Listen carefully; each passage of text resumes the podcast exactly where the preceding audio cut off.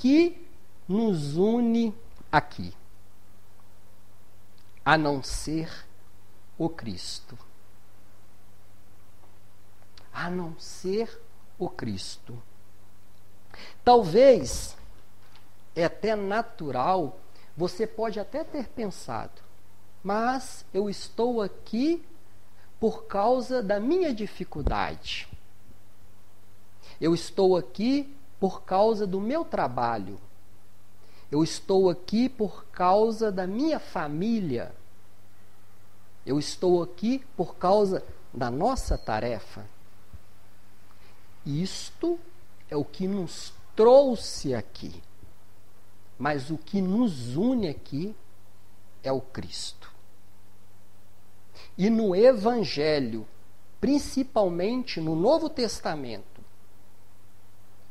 nós vamos ver várias citações de Jesus, ele mesmo dizendo, no Evangelho de Mateus, no Evangelho de Lucas, no Evangelho de João e no Evangelho de Marcos. Ele mesmo se propondo: Eu sou o caminho, a verdade e a vida. Jesus é o caminho. Ninguém vai ao Pai a não ser por Ele. Mas ele diz que também é a verdade. Ele é a personificação de toda a verdade.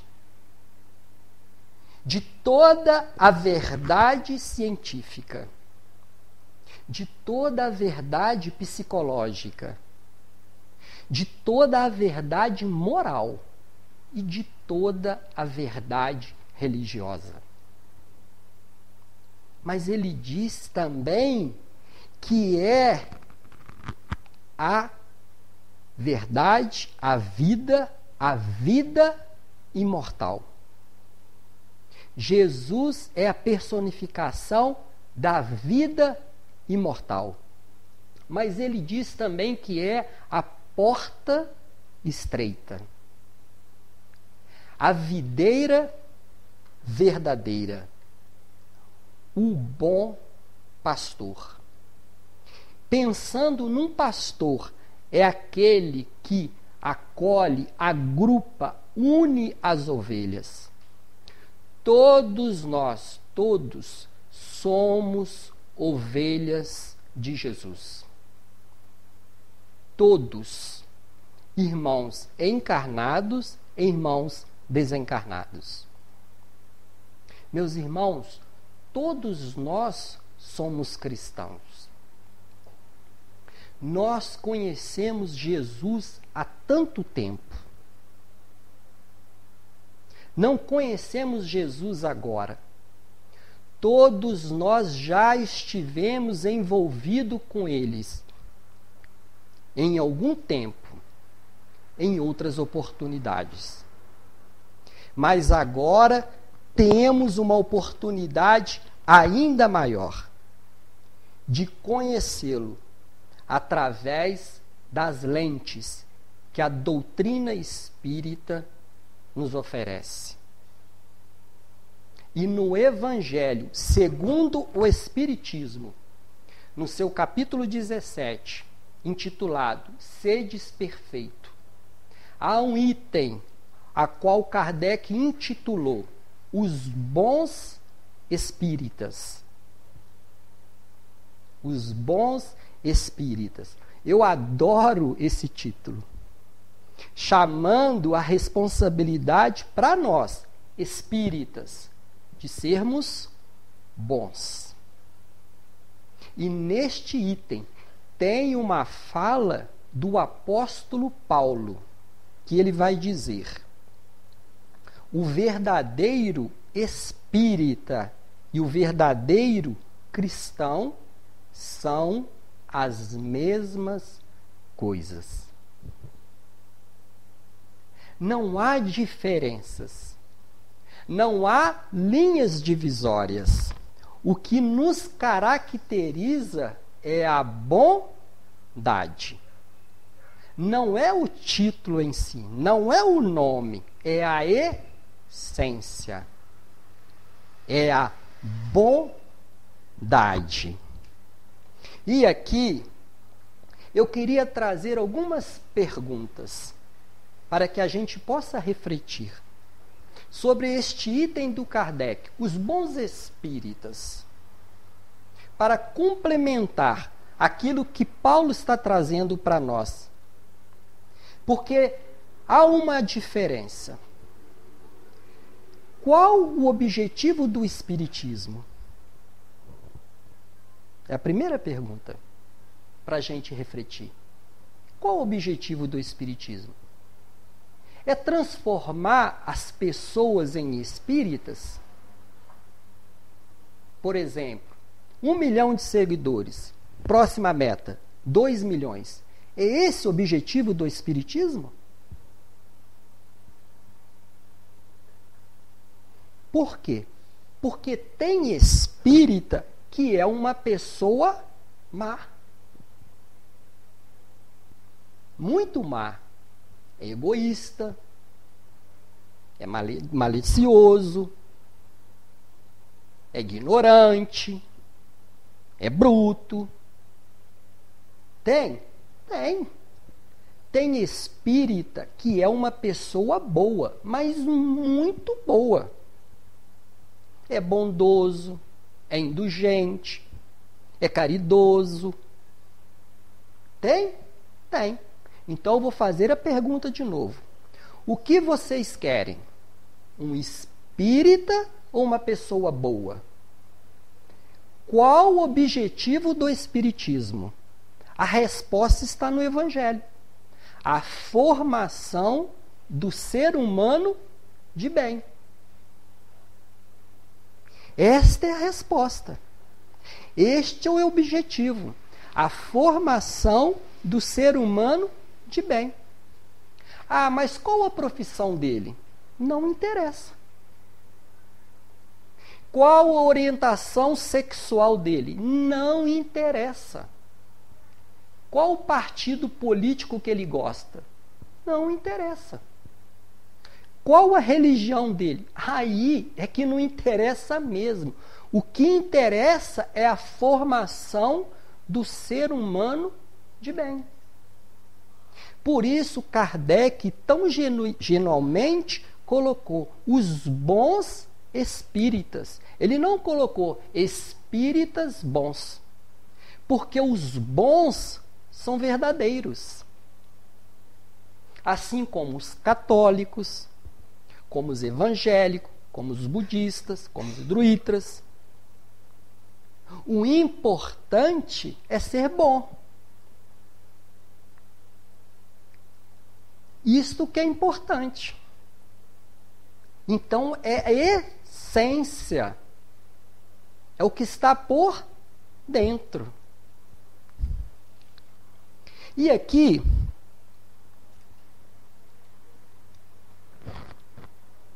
eu queria retornar lá atrás, lá nas raízes. Porque talvez agora a gente está observando os frutos. E a gente fica doido para pegar os frutos, não é assim? Mas tudo começou na raiz. Então, aonde iniciou esse título de cristão, a qual nós denominamos hoje?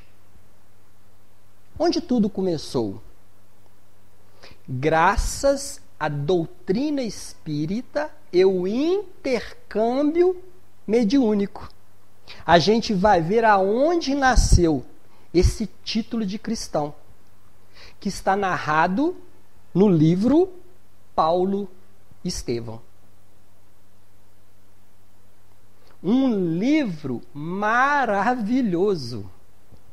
Um livro para ser lido, estudado, com muitos personagens maravilhosos, que deixou para nós legados de um bom combate com eles mesmos.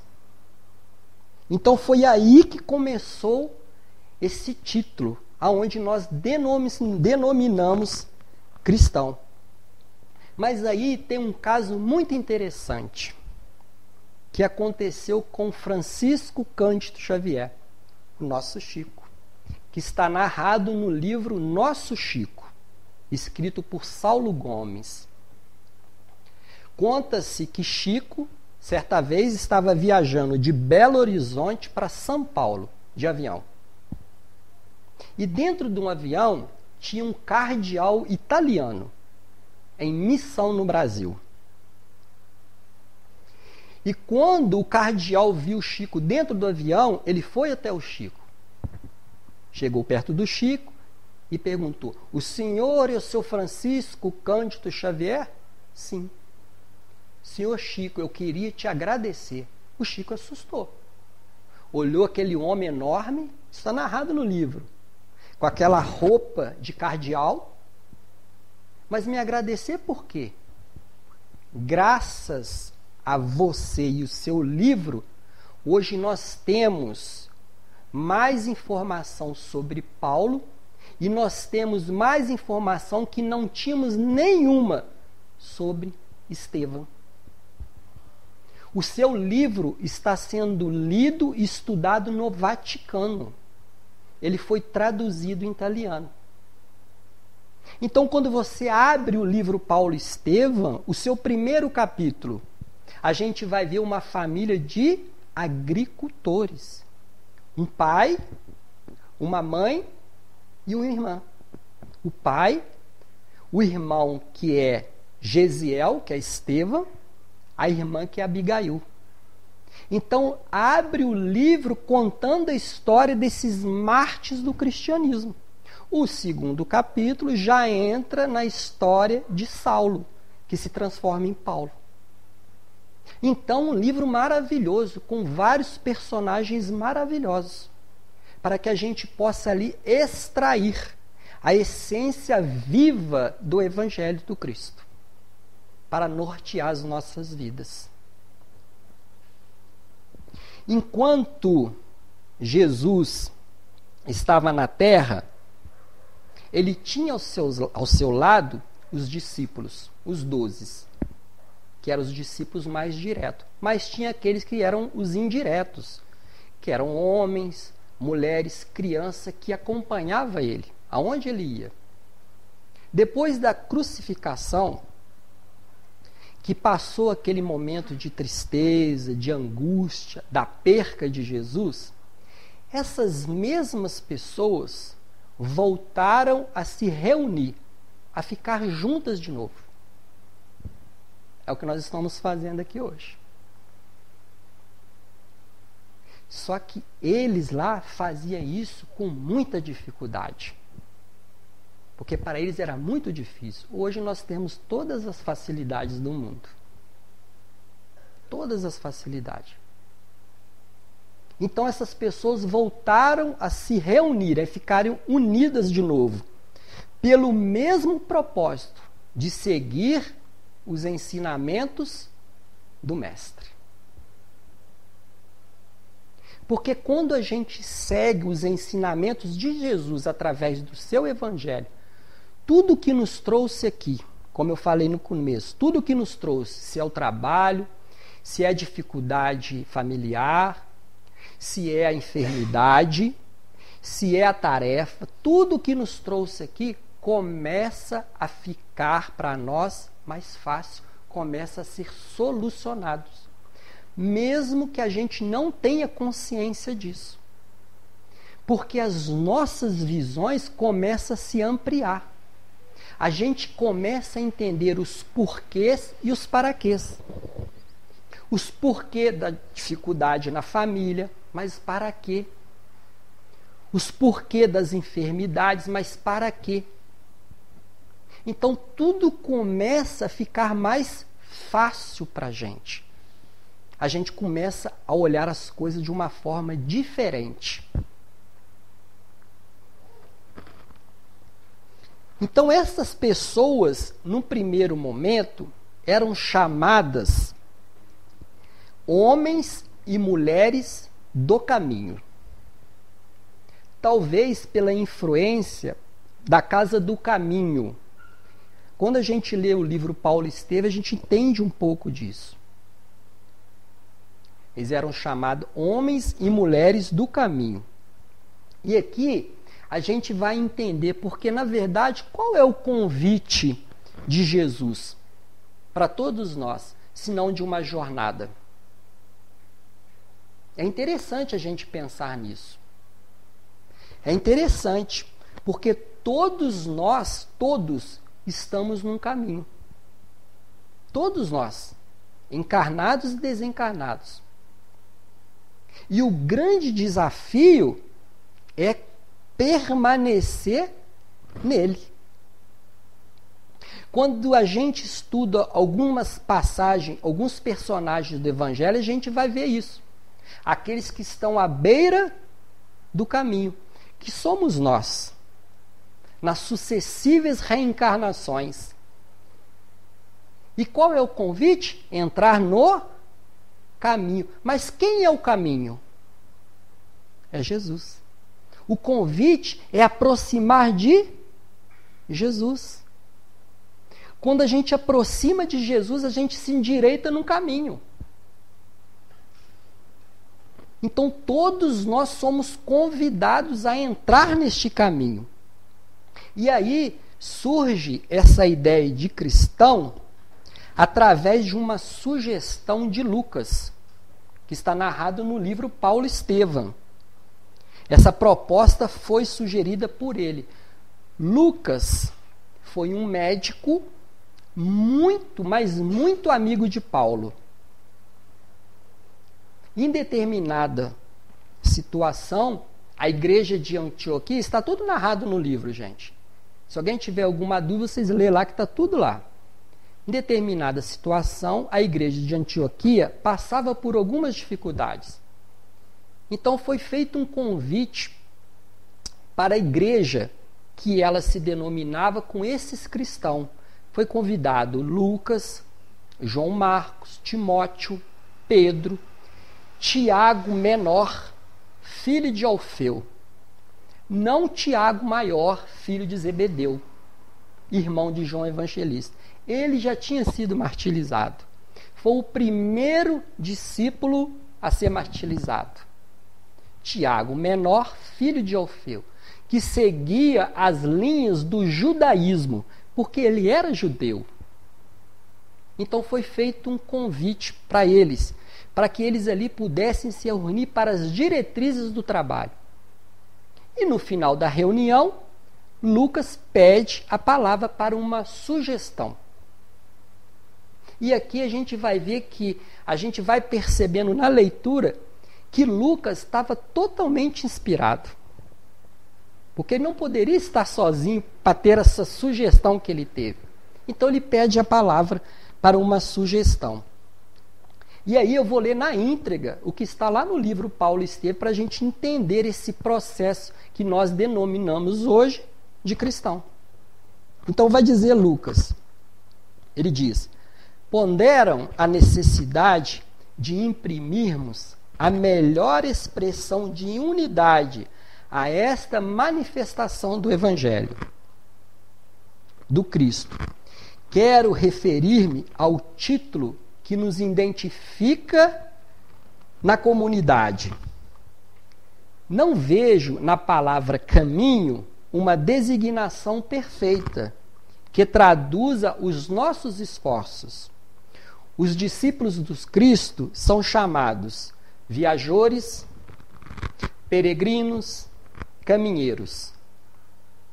Mas aviadantes estagiários de todos os matizes. O mal também tem o seu caminho. Não seria mais justos? Não seria mais justo chamarmos cristão uns aos outros? Aí foi aí que tudo começou. Foi aí que tudo começou. E aí, ele vai justificar essa sugestão. Ele vai dizer: este título nos recordará a presença do Mestre, nos dará energia e coragem em seu nome e caracterizará de modo perfeito as nossas atividades em concordância com seus ensinos. É interessante a gente pensar na sugestão de Lucas. Porque quando a gente aprofunda, a gente vai ver que essa sugestão tem uma finalidade. Tem uma finalidade. Então, se caminho remete uma jornada a qual todos nós estamos inseridos, e lembremos que é importante seguir o caminho, quando nós transferimos para cristão, a gente muda o foco de nós mesmos para a meta. Para aquele que está além de nós. Então nós vamos ter no Cristo a nossa referência a nos dizer: é isto que nos une. É isto que nos une. É por isso que nós estamos aqui ainda hoje, há dois mil anos, com a vinda de Jesus, unidos através do seu Evangelho. É isso que nos une.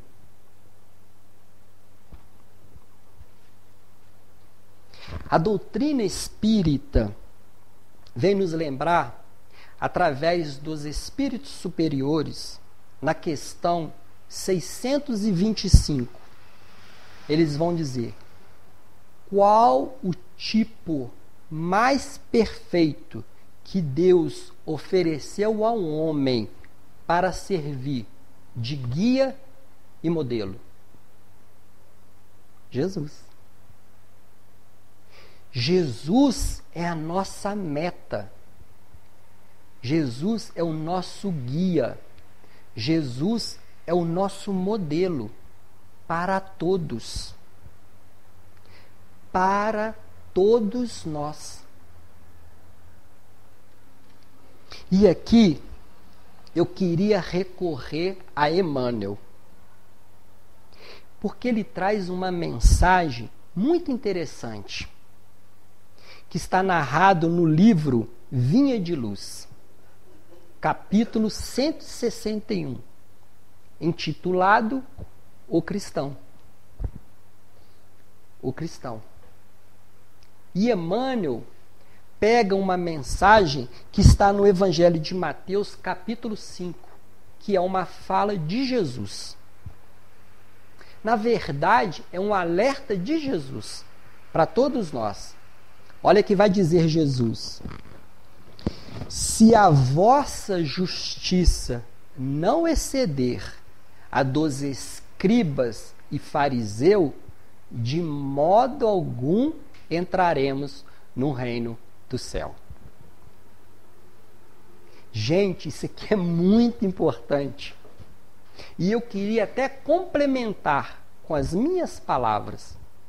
Pedir permissão a Jesus, aos espíritos que estão aqui perto de nós nos inspirando. Eu queria até complementar. Porque aqui a justiça aqui é no seu sentido de responsabilidade. Então ele vai dizer: se a vossa responsabilidade não exceder a dos escribas e fariseus, de modo algum entraremos no reino do céu.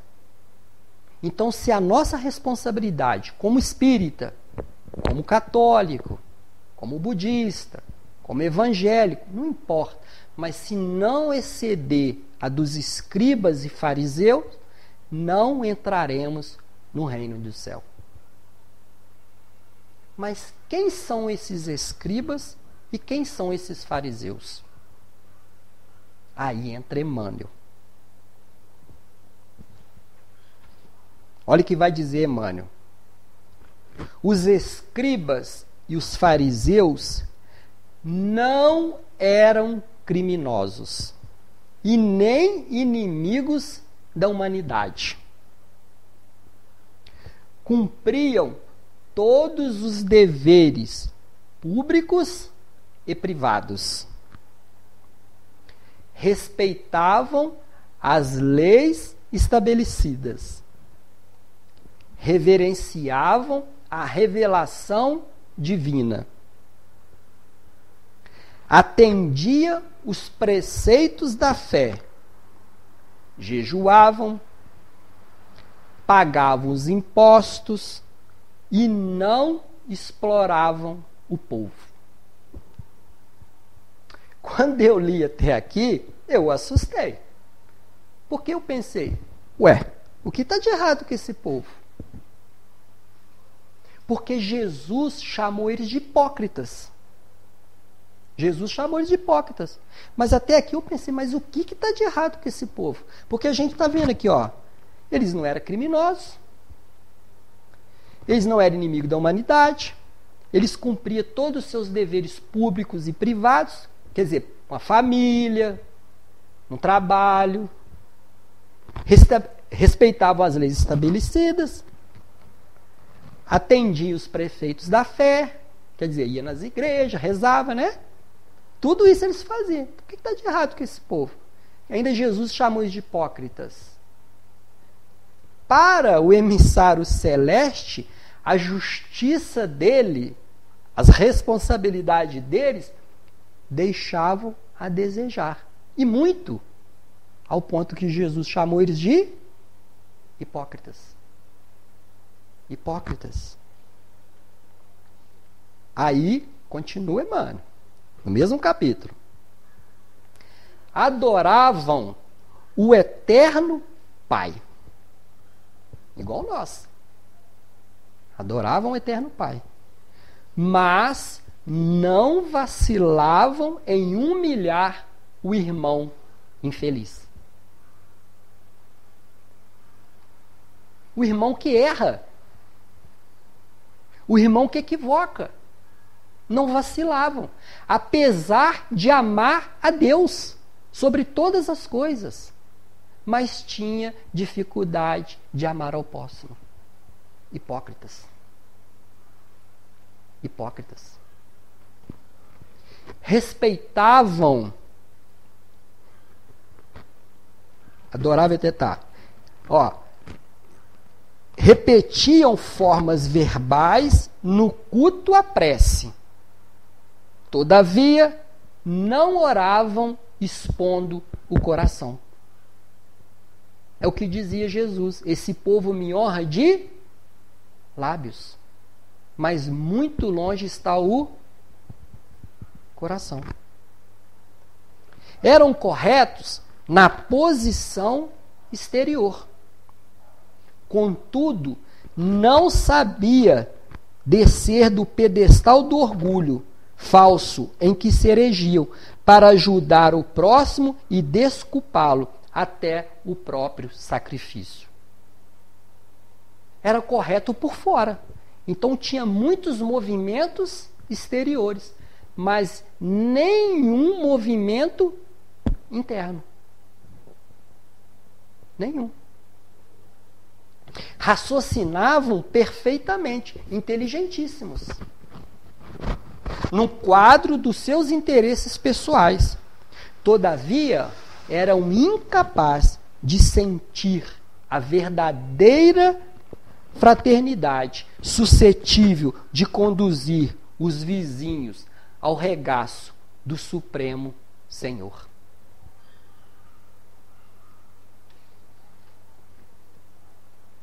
Tá todo mundo bem, gente? Tá todo mundo confortável? Posso continuar? Que bom, que bom.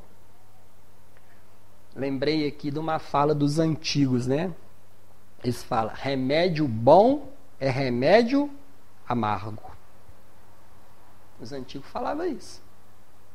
Então talvez agora vai ficar um pouco mais amargo. Eu juro que é um pouquinho só. Mas é bom. É bom. Eu lembro, na minha época de criança, eu tinha muito problema de garganta, inflamava minha garganta, faringite, laringite. E aí a minha mãe corria comigo para o NPS, antigamente era o NPS. Corria comigo, dava febre, chegava lá desesperado. Tinha duas soluções. A primeira era bezetacil. Gente, eu já ia chorando. A segunda, talvez não doía tanto. Mas, gente, era amargo colobiazol. Não sei se vocês vão lembrar aí. Colobiazol. Era duas espirradinhas, resolvia. No outro dia estava uma beleza. Não sei nem por que tirou isso do mercado. É interessante que o Dr. Fritz falava isso com seus pacientes, através do médio Zerigol. Eu li um livro há muito tempo dele. Então o Dr. Fritz ele manipulava os remédios ali, os remédios homeopáticos, dava para os pacientes tomar na hora. Os pacientes iam tomar, quase colocava para fora. De tão amargo que era. E ele, aquele sotaque alemão, ele falou assim, mas é bom, bom, bom, é bom. Era bom. Era bom. Tem um livro muito conhecido por todos nós, principalmente os espíritas. Um livro também que é para ser estudado, grafado, lido várias vezes. O livro se chama Voltei, do irmão Jacob. É interessante que o nome dele verdadeiro é Frederico Fincher, um grande empresário. Um homem que colocava a mão nas coisas, as coisas se multiplicavam. E um homem de bem, caridoso, espírita, mais de 50 anos, médium, psicógrafo. Fazia parte da FEB, Federação Espírita Brasileira. Escreveu alguns livros de mensagens. E o irmão Jacob, quando desencarnou, ele teve muita dificuldade. Muita dificuldade. E o doutor Bezerra de Menezes veio buscar ele pessoalmente. Está lá no livro. E o doutor Bezerra de Menezes teve que fazer praticamente uma cirurgia para tirar ele do corpo. Tamanho a emancipação fluídica que ele estava envolvido do corpo, da família, das coisas materiais. Então, o doutor Bezerra teve que praticamente puxar ele. Mas o que nos interessa aqui é o segundo capítulo. Eu narrei aqui mais ou menos o primeiro capítulo, mas o que nos interessa aqui hoje é o segundo capítulo, porque ele traz uma frase para nós, espíritas, muito importante. Mas como a gente sabe que o verdadeiro espírita e o verdadeiro cristão são as mesmas coisas, eu quis trazer para todo mundo. Então o irmão Jacob vai dizer: engana-se os espíritas pela caridade que fazem na terra. Eu li isso umas 20 vezes. Pedi ajuda, pedi reforço, coloquei do lado.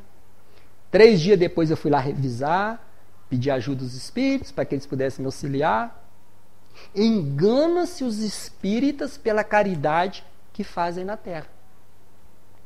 Tem muita gente que está fazendo caridade como moeda de troca para deixar um lugar reservado na colônia Nosso Lar, na colônia Esperança, um lugarzinho no céu. Gente, todo trabalho do bem, isso é importante falar. Todo trabalho do bem tem o seu mérito. Sem dúvida nenhuma. Tanto é que Kardec colocou como estandarte do Espiritismo Fora da caridade, não há salvação. Então, por que, que o irmão Jacob trouxe essa frase para nós?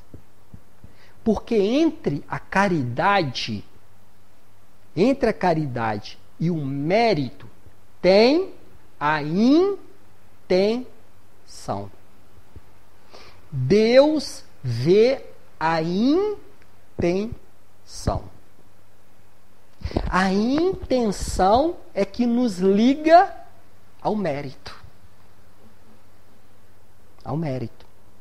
E aqui, eu não queria ser ingênuo e nem trazer com as minhas palavras. Mas eu vou trazer aqui para vocês uma história verdadeira e uma mensagem. Que na verdade é uma carta que foi enviada a comunidade de Corintos, pelo apóstolo Paulo. Mas antes eu queria trazer aqui uma história contada por Chico Xavier. Quando Chico Xavier saiu de Pedro Leopoldo, do Centro Espírita Luiz Gonzaga, ele estava aproximadamente com 40 anos. Ele se transferiu para Uberaba. Quando ele chega em Uberaba, ele começa a fazer as suas atividades no Centro Espírita Comunhão Espírita Cristã, junto com Valdo Vieira. Então as suas atividades foi naquele centro. E depois eles se rompem, Valdo Vieira e ele, cada um vai seguir um caminho, ele funda lá em Uberaba o Centro Espírita da Prece, que tem até hoje lá, que ele finalizou a sua jornada aqui na Terra nesse centro. Mas antes ele trabalhou nesse centro espírita, comunhão espírita cristã. E todas as quartas-feiras eles davam uma sopa para a comunidade, para as pessoas carentes. Toda quarta-feira. E naquela época, gente, era muito frio. O frio era aqueles frios de lascar. Então, tinha um homem, um senhor que trabalhava lá na sopa, amigo do Chico, que ajudava, que ele era um trator. Ele chegava primeiro que todo mundo, já colocava água para ferver, descascava batata, descascava cebola. Quando chegava as pessoas para ajudar, a metade do serviço já tinha sido feito. Aquela fila já estava tudo lá, todo mundo esperando. No primeiro momento, olhando, é a caridade. A caridade ia e vinha. Só que este homem já estava fazendo aquilo ali há um bom tempo.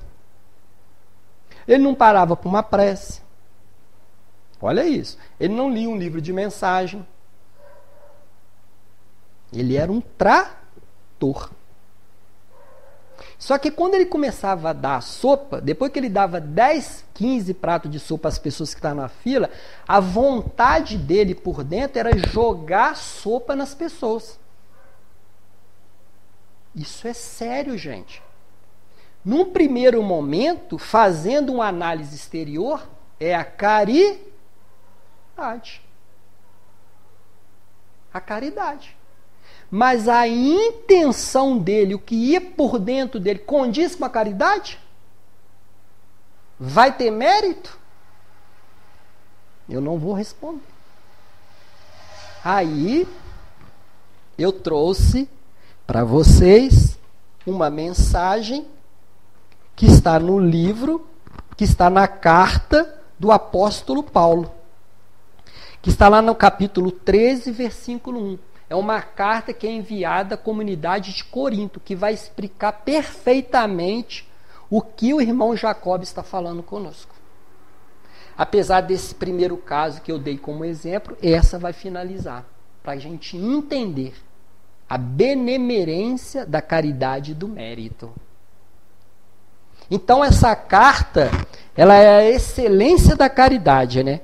Aí ela começa falando assim: ainda que eu falasse a língua dos homens e dos anjos e não tiver caridade, seria como metal que soa e como sino que tine. Ainda que eu tivesse o dom da profecia e conhecesse todos os mistérios da ciência, e ainda que eu tivesse toda a fé de maneira de transportar os montes e não tiver caridade, nada seria. E ainda que eu distribuísse todos os meus bens, todas as minhas fortunas para o sustento do pobre, e ainda que eu desse o meu corpo para ser queimado e não tivesse caridade, nada disso me aproveitaria. Olha o que Paulo está dizendo para nós. Mesmo aqueles que deram corpo, a fortuna, se eles não tiveram uma intenção nobre, pura, não foi um martírio que glorifica. Não foi. Agora, aqueles que deram corpo, a fortuna, por uma causa nobre, com intenções puras, foi um martírio que glorificou. E aí, gente, a gente vai ver vários desses exemplos no livro Paulo Estevão. Desses mártires que glorificaram. Porque as intenções deles eram nobres. Não era igual os escribas e os fariseus, que Jesus chamou eles de hipócritas. Hipócritas.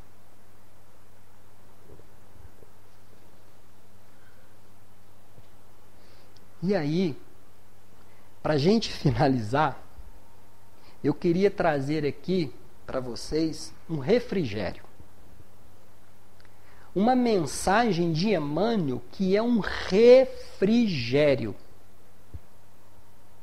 Que está no livro Paz e Libertação. Porque a paz, ela nos liberta. A paz nos liberta. Então vai dizer Emmanuel: quando, nas horas de íntimo desgosto, o desalento invadir a alma e as lágrimas aflorarem aos olhos, buscai-me. Eu sou aquele que sabe sufocar-te o pranto e estancar-te as lágrimas. Quando te julgar incompreendido dos que te circundam, e viste que em torno há indiferença, acerca-te de mim.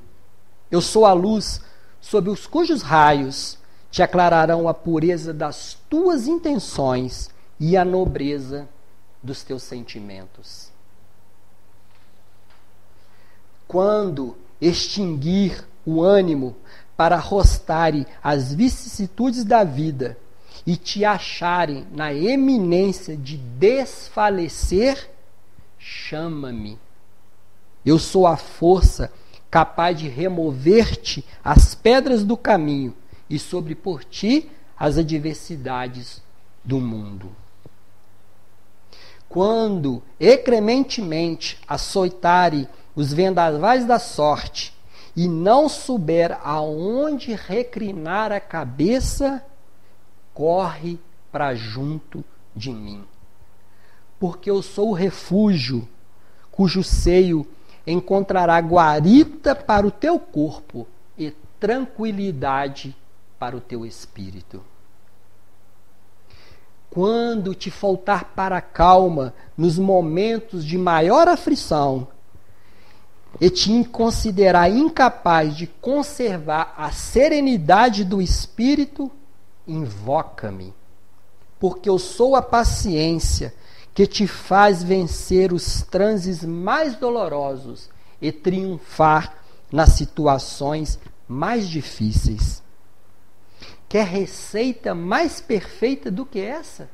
Diante de qualquer diagnóstico da vida? Invoca-me, porque eu sou a paciência que te faz vencer os transes mais dolorosos e triunfar nas situações mais difíceis. Quando te debateres no paroxismo da dor e tiver a alma ulcerada pelos abroles e pelos espinhos, grita por mim. Eu sou o bálsamo que cicatriza as chagas e te memora os padecimentos. quando o mundo te iludir com as suas promessas falazes e perceber que ninguém pode inspirar confiança, vem a mim. Eu sou a sinceridade que sabe corresponder à franqueza das tuas atitudes e à excessitude de teus ideais. Quando a tristeza e a melancolia te povoarem o coração e tudo te causar aborrecimento, chama-me por mim. Porque eu sou alegria, quem sufra um alento novo e te faz conhecer os encantos do teu mundo interior. Quantas depressões, quantas melancolias não ia se desfazer se nós conhecêssemos os encantos do nosso mundo interior. Não só a sombra, mas as luzes que já conquistamos. Quantas? Invoca-me. Quando um a um te envelheceres os ideais mais belos e te sentir no auge do desespero, apela por mim. Porque sou a esperança que te robustece a fé e te acalenta os sonhos. Quando a impiedade recusar-te a relevar-te as faltas e experimentar a dureza do coração humano, procura-me, porque eu sou o perdão que te levanta o ânimo e promove a reabilitação do teu espírito. Quando duvidares de tudo, até das tuas próprias convicções, e o ceticismo avassalar a alma, recorre a mim, porque eu sou a crença que te inunda de luz e entendimento e te habilita para a conquista da felicidade. Quando já não provares a sublimidade de uma feição terna e sincera e te desiludir no sentimento do seu semelhante, aproxima-te de mim, porque eu sou a renúncia que te ensina a olvidar a ingratidão dos homens e a esquecer a incompreensão do mundo. Por fim, quando quiser saber quem sou, pergunta o riacho que murmura, ao pássaro que canta, à flor que desabrocha e à estrela que cintila, ao moço que espera, ao velho que recorda. Chamo-me amor, o remédio para todos os males que te atormenta o espírito. Eu sou Jesus, aquele que nos une.